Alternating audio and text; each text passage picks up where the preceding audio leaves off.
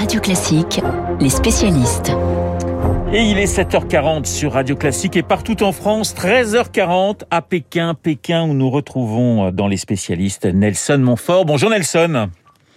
Bonjour Renaud, bonjour à vous tous. Vous suivez pour France Télévisions ces 24e Jeux Olympiques d'hiver, des Jeux qui débutent plutôt pas mal hein, pour les tricolores. Nouvelle médaille pour la France il y a un peu plus d'une heure en ski alpin et en descente avec le vétéran Johan Claret, médaille d'argent derrière le Suisse Beat Feuz, Nelson. Oui, et devant l'Autrichien Mathias Meyer, euh, médaillé d'or aux Jeux de Sochi en 2014, on va dire qu'il est extrêmement bien entouré.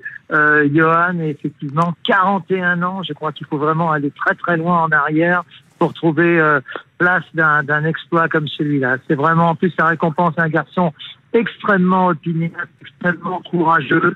Euh, voilà, c'est un garçon qui en plus a comment dire un peu la, la tradition ski dans la tête, qui s'intéresse un petit peu au, à l'histoire de son sport, aux anciens, etc. Euh, non, je suis vraiment très très très, heureux pour lui. À 10e, à 10 centièmes de la médaille d'or, imaginez ouais. seulement.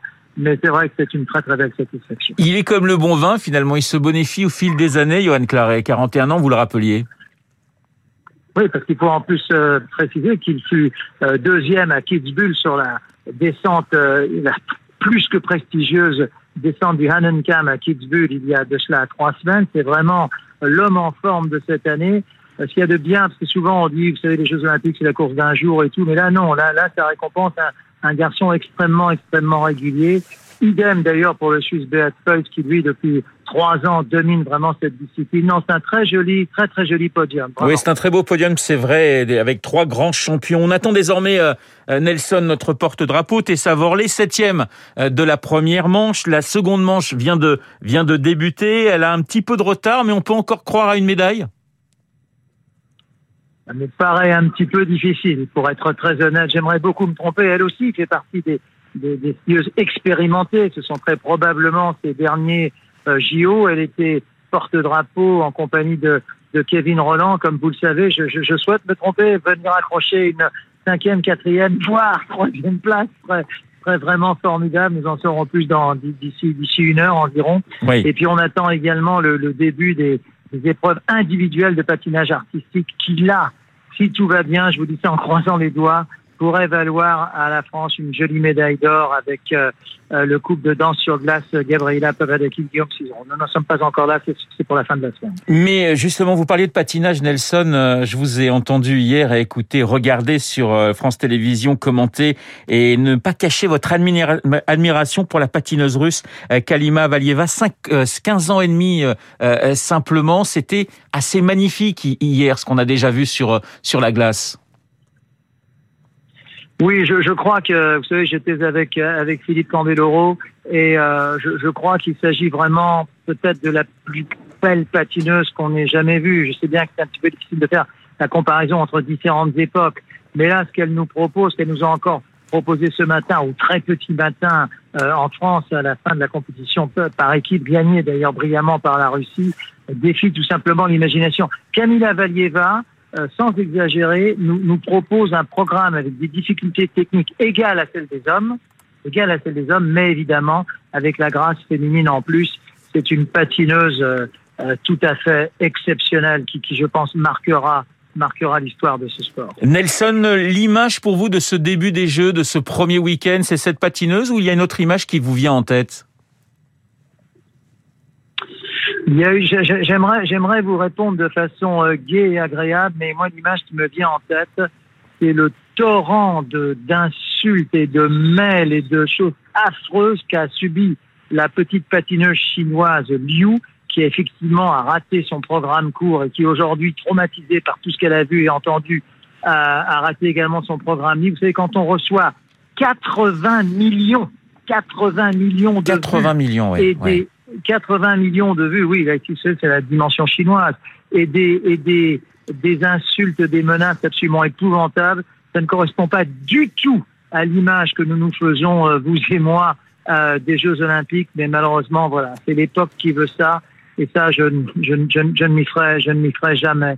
Donc, j'espère que lors de notre prochain rendez-vous, j'aurai une image un peu plus gaie à vous proposer, mais celle-là m'a profondément, profondément marqué J'espère que les jours, les jours à venir euh, nous réserverons des, des, plus jolies surprises. Oui, c'est une sorte de choc hein, finalement, ce, ce, ce, type de message et, et ce chiffre absolument euh, ahurissant de, de, 80 millions. Juste un mot, et ça sera ma dernière question, Nelson, euh, sur le programme d'aujourd'hui. Il y a du biathlon. On sait que c'est un sport qui réussit plutôt aux Français, puisqu'on avait euh, débuté, la première médaille française avait débuté en biathlon. Il y a du biathlon féminin. Est-ce qu'on peut espérer quelque chose de ce côté-là? Je le pense, effectivement. Vous savez, c'est toujours pareil pour les, pour les, pour les courses d'un jour. L'autre jour, dans ce fameux relais mix, euh, normalement, c'était la victoire de la, médaille d'or qui nous était promise. Et puis, malheureusement, euh, Emilien Jacquelin a eu euh, des gros soucis au tir et en plus, il n'a pas réussi à, à, recharger. Vous savez, quand il fait moins 20 degrés, c'est la, la, température, hein, moins 20 degrés, forcément, de recharger euh, une carabine avec les doigts Vous me direz, c'est pareil pour les Norvégiens, c'est pareil pour tout le monde, mais ça nous a vraiment coûté la médaille d'or. Donc j'espère qu'aujourd'hui, effectivement, nous pourrions avoir une belle satisfaction. Pour l'instant, nous en sommes à deux médailles d'argent.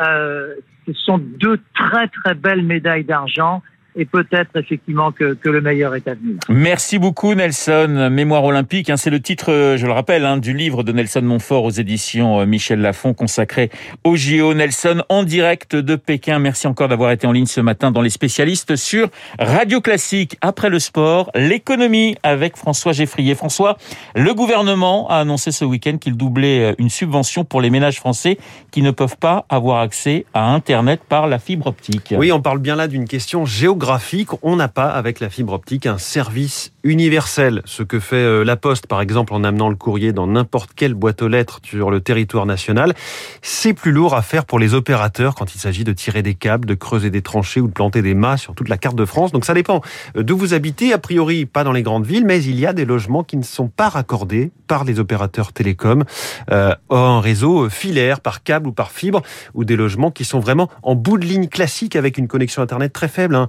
Euh, en dessous de le chiffre à retenir, c'est en dessous de 8 mégabits seconde. Si c'est votre cas, vous avez droit déjà aujourd'hui à un chèque de 150 euros pour avoir Internet en s'équipant via une autre solution technique. Ce chèque passera en avril à 300 euros. Et cette solution technique, c'est ce qu'on appelle le très haut débit non filaire. Il y a plusieurs méthodes. Soit euh, par chance, la zone en question est bien couverte par de la 4G. Euh, Dans ce cas, vous pourrez souscrire une 4G box qui reçoit par Internet les ondes 4G et vous recréez chez vous un réseau Wi-Fi. Soit, mais là c'est vraiment très cher, en souscrivant un abonnement Internet par satellite. Je regardais ce matin, les tarifs, c'est autour de 60 euros par mois, parfois moins, mais dans ce cas-là, il y a des frais de mise en service de 200 euros. La subvention du gouvernement, donc, est, est, est assez bienvenue. Reste la question du coût pour les finances publiques. On n'a pas le chiffre de cette subvention, sans doute à quelques millions d'euros. Ça faisait longtemps qu'on n'avait pas vu le, le, carnet de chèques sorti. Alors, derrière cette mesure, il y a un enjeu très politique et une promesse faite par Emmanuel Macron au début de son mandat. Oui, l'enjeu politique saute aux yeux, c'est celui des territoires, ce terme finalement très langue de bois pour parler des zones rurales. La France qui n'a pas la fibre se recoupe en partie avec la France des Gilets jaunes, celles qui se sont exclues de ce à quoi ont droit les urbains, tout à proximité, les commerces, les écoles, les transports, la santé. Non seulement elle, en est privée, mais en plus le numérique, qui serait un, formidable outil pour compenser cet éloignement, est moins performant pour cette population. La promesse dont vous parliez, elle date effectivement de, de l'été 2017. Emmanuel Macron avait pris tout le monde de court en contredisant même son Premier ministre. Édouard Philippe venait d'annoncer le très haut débit pour tous en 2022. Le président avait dit quelque chose qui, a posteriori, est assez savoureux. Je vous dis fin 2020 et non pas 2022, disait-il, car je sais que j'aurai encore l'année 2021 pour pouvoir rattraper les retards. Il dit alors cette phrase sur le ton de la plaisanterie, mais effectivement, on n'y est pas et l'année 2021 n'a pas rattrapé le retard pris pendant la pandémie. Pour autant, on doit bien reconnaître, euh, encore une fois dans le domaine des télécoms, que la France est aujourd'hui plutôt en bonne place. Hein. Les deux tiers des logements et des locaux d'entreprise sont raccordables ou raccordés à la fibre optique. 20 000 nouveaux logements chaque jour sont rajoutés dans le circuit. L'enjeu, bien sûr, c'est pour les démarches administratives, la recherche d'un emploi, mais aussi pour le lien social et familial, la télémédecine, le télétravail. Reste toujours ce sujet qu'on appelle l'électronisme, hein, l'illettrisme numérique, 15 à 20% de Français qui ne sont pas à l'aise ou même totalement perdus face au numérique.